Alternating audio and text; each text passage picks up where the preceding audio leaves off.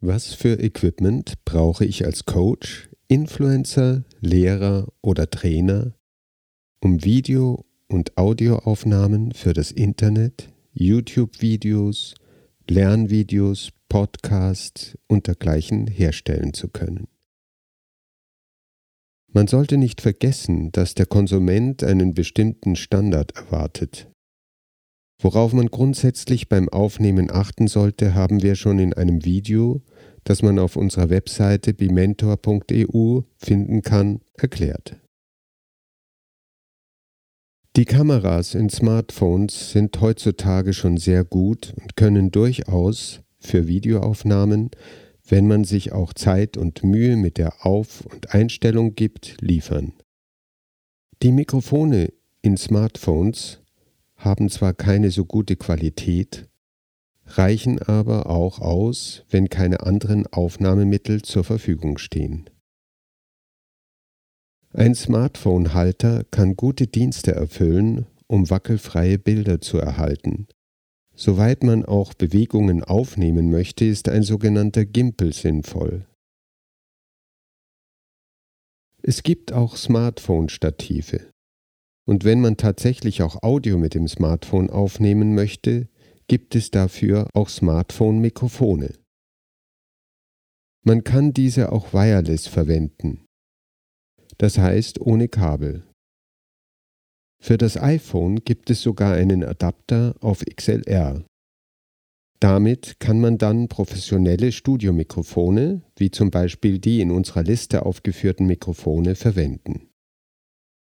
Um die Optik und das Umfeld zu verbessern, kann man mit einem Greenscreen arbeiten. Das ist ein grüner Hintergrund, den man später in einem Videoschnittprogramm durch einen beliebigen Bild- oder Videohintergrund ersetzen kann. Wenn man doch etwas tiefer in die Materie einsteigen möchte, kann man sich eine bessere Kamera kaufen, die professionelle Bilder liefert. Die hier aufgeführte Kamera ist eine Bridge-Kamera. Diese ist wie das Smartphone für Foto- und Videoaufnahmen ausgelegt und hat einen 1 Zoll Sensor. Das heißt, sie ist schon im Bereich der Profiliga. Die anderen teureren Kameras sind eher nur für Video geeignet. Bei dieser Kamera ist zu beachten, dass sie nur mit Akku betrieben werden kann. Das heißt, man kann sie nicht während der Aufnahme am Stromnetz betreiben. Also sollte man genügend Ersatzakkus dazu kaufen. Die Kamera braucht eine schnelle SD-Karte. Um sie gut positionieren zu können, braucht man dann noch ein Kamerastativ. Für gute Aufnahmen ist es sehr wichtig, genügend Licht zu haben, um auch bei schlechten räumlichen Lichtverhältnissen oder auch mal bei Dunkelheit alles gut ausleuchten zu können. Da eignen sich besonders LED-Lampen, da diese handlich sind und keine große Abmessungen haben. Die Kamera hat auch ein internes Mikrofon. Das ist natürlich schon besser als das Mikrofon von einem Smartphone, aber für den Profi nicht gut genug. Deshalb hat sie auch, wie es bei allen professionellen Kameras üblich ist, einen externen Mikrofoneingang. So listen wir hier unten mal einige Mikrofone auf, mit denen man sehr gute Ergebnisse erzielen kann. Diese Mikrofone benötigen zum Großteil eine 48 Volt Phantomspeisung.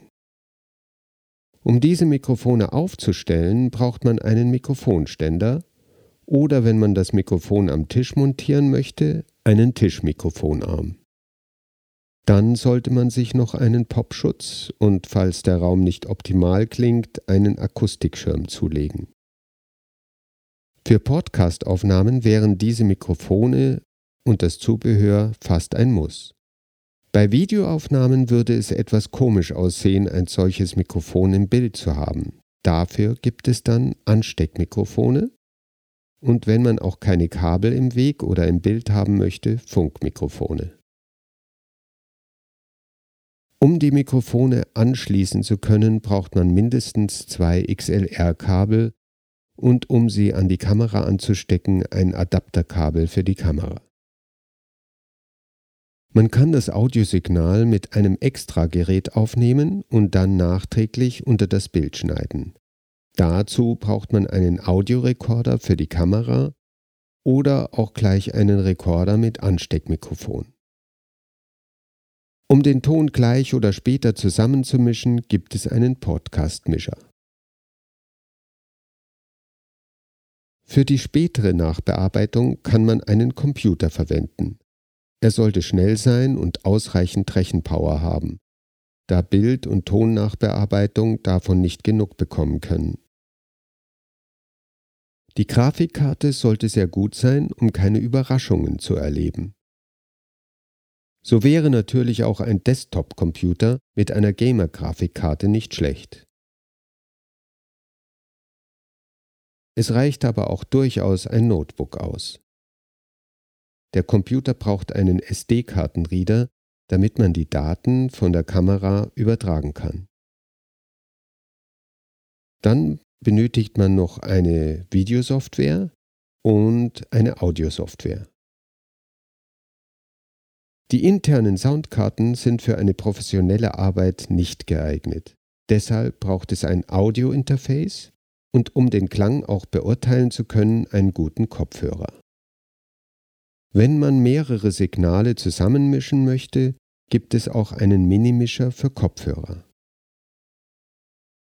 Auf Wunsch haben wir eine Liste von Geräten zusammengestellt, die zur Hilfe dienen sollen. Falls Interesse besteht, kann diese Liste bei uns über die Internetseite bimentor.eu per E-Mail angefordert werden.